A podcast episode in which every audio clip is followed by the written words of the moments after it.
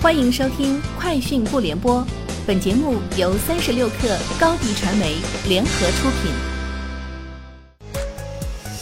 网罗新商业领域全天最热消息，欢迎收听《快讯不联播》。今天是二零二二年三月二十四号。近期，动力电池原材料紧缺，价格高位运行，倒逼车企上调产品终端售价。为保障动力电池稳定供应。车企纷纷涉足上游产业链，强化合作以控制成本。今年以来，动力电池价格上涨百分之十五至百分之二十，有些大厂的电池订单得靠抢。某知名电动车市场部负责人透露，目前电池厂商的产线多处于满产满销状态，刚生产下线的电池很快就被拉走售罄。B 站正式与上海交通大学医学院附属精神卫生中心达成合作，未来上海市精神卫生中心将通过建立 B 站科普账号、接入热线志愿者团队和专业医师在线心理疏导等形式，为 B 站用户提供帮助。上海市精神卫生中心还将为 B 站提供上海市心理热线九六二五二五志愿者团队支持，承接部分来自 B 站能量加油站的求助。在每周固定时间，上海市精神卫生中心的医师还将来能量加油站提供在线心理疏导，为有情绪困扰的用户提供心理支持。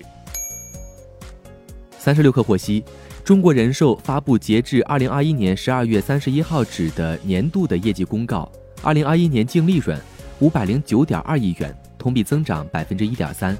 全年已赚净保费六千一百一十二点五亿元。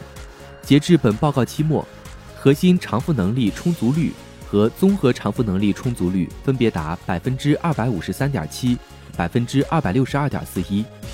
偿付能力保持较高水平。公司董事会建议派发年度现金股息每股人民币零点六五元（含税），总资产规模达四万八千九百一十点八五亿元，较二零二零年底增长百分之十五点零。从今年二月开始，快手电商女装行业推出女装超级主播日活动。数据显示，二月十六号至三月十五号期间，快手电商女装超级主播日累计 GMV 近七亿，相关内容总曝光次数十七亿次，总播放次数八点四亿次，售出商品八百九十九万件。中国移动二十三号公布二零二一年末期利润分配方案的公告。公司拟向全体股东派发截至二零二一年十二月三十一号止年度末期股息每股二点四三港元，同比增长百分之三十八，连同已派发的中期股息每股一点六三港元，二零二一年全年股息合计每股四点零六零港元，较二零二零年增长百分之二十三点四。位于英国伦敦的消费科技公司 Nothing 确认推出 Phone 的计划。这是该公司首款智能手机产品，Nothing Phone 由高通公司的骁龙平台支持，是公司产品生态系统中的第二款设备。公司还宣布将开放一千万美元额度的股权式社群投资额度，其估值与由 EQT Ventures 和 C Ventures 共同领投的 B 轮融资相同。